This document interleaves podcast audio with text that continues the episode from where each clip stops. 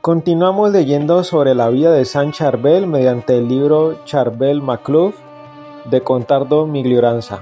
Bienvenidos. El Líbano, crisol de pueblos y puente entre Oriente y Occidente. El Líbano es más grande que su geografía y su historia porque es una bandera y una esperanza.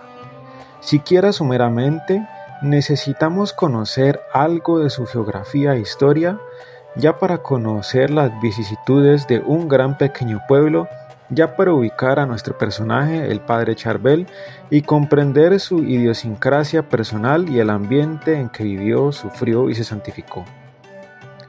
Esbozo geográfico. El territorio del Líbano es una estrecha banda que se extiende a lo largo del Mediterráneo Oriental.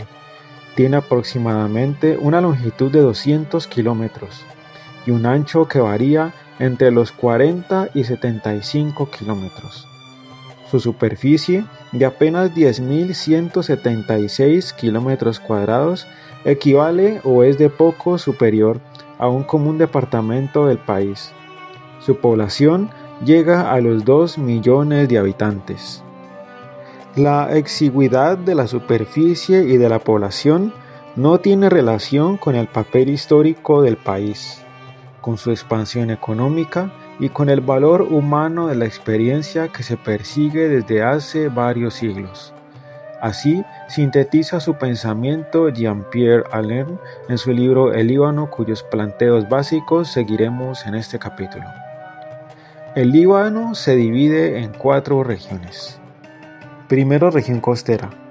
Es la más fértil en cereales y árboles frutales, Especialmente allí donde llega el riego florecen con lozanía y opulencia bananos, naranjos, pomelos, granados, ciruelos, higueras, transformando el paisaje en jardines deliciosos y perfumandos y vergeles fecundos. Segundo, la región montañosa. Al este de la faja costera se eleva abruptamente la cadena del monte Líbano, que ha dado el nombre al país. La cumbre más alta es Sauda, 3.083 metros que en lento declive se prolonga hacia las montañas de Galilea. De esas cumbres nevadas descienden numerosos ríos y arroyos, que recorren ya serpenteando a través de valles o pimos, ya enredándose en profundas gargantas y fantasmagóricas grutas en los macizos calcáreos. Pese a las dificultades propias de la montaña, los recios campesinos no se asustaron, con empeño prometeico y con la tosudez que da la necesidad, han limpiado los faldeos y los valles de yuyos y piedras con amor, han recogido todo gramo de tierra en terrazas primorosamente labradas y cercadas. Gracias a un laboreo constante, esos pañuelos de tierra se vuelven viñedos, quintas y jardines de descanso. Además, esa es la zona del tabaco, de las papas, de los manzanos, moreras y olivos. Es una de esas aldeas de montaña en la que nació el padre Charbel, quien vivió entre labriegos y se santificó entre esas rudas labores agrícolas. De noche miles de lámparas eléctricas esparcidas por las lomas o por los valles, en casitas o a lo largo de las sendas, abrazan la montaña en un carrusel de luces feéricas llenas de belleza, encanto y sugestión. Más allá de esas aldeas crecen pinos, cipreses y cedros, la gloria del Líbano, según el cantar bíblico. Son restos de esas imponentes florestas que desde milenios han sido devastadas para construir barcos, cuya industria alcanzó en los tiempos de Irán y Salomón un notable desarrollo nacional e internacional. Tercero, la BKA. Es un valle alargado y de poco ancho que se explaya soleado, fértil y con riego entre las montañas del Líbano y del Antilíbano.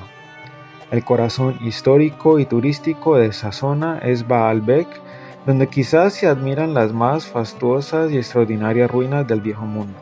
Actualmente esos templos sirven de marco y fondo a refinados festivales internacionales. Cuarto, la meseta del Antilíbano. Es la región más árida y sirve de línea fronteriza con Siria. El Líbano pagano. El Líbano está asociado a nuestra memoria a todo un pasado de fastos gloriosos que evocamos bajo el nombre de Fenicia. Los fenicios han sido por largos siglos los más hábiles, audaces y ambiciosos navegantes y mercaderes de la antigüedad. Con sus esbeltos y poderosos triremes surcaron todos los mares y desafiaron todas las tempestades, comerciaron con todos los pueblos, difundieron cultura y civilización en los rincones más apartados y entre las tribus más primitivas. Al propio rey Salomón, como nos dice la Biblia, enseñaron a fabricar barcos y a manejarlos y le organizaron una flota. Quizás con audacia inaudita hayan reconocido las playas de África del Sur y salvado el Cabo de Buena Esperanza y realizado el periplo entero del África. Quizás, y la fantasía tiene buenos asideros, esos frágiles barcos arrastrados por borrascas y tempestades se hayan perdido en las inmensidades del Atlántico y hayan recalcado en las playas americanas. Necesitando seguros puertos y ágiles intercambios por doquier, han establecido colonias y centros comerciales. Fueron pues fundadores de ciudades, de entre ellas la más famosa fue Cartago, la poderosa rival de Roma con la cual sostuvo cruentísimas batallas de insuperada estrategia y de brillantes capitanes. La púrpura que adornaba los hombros imperiales y aristocráticos tiene su origen en los transparentes remansos rocosos de la costa fenicia, donde se criaba el coxis, un molusco que guardaba en su valva el precioso pigmento con que se teñían el lino y la lana.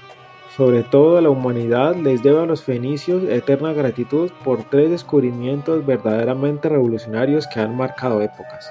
Primero, el vidrio.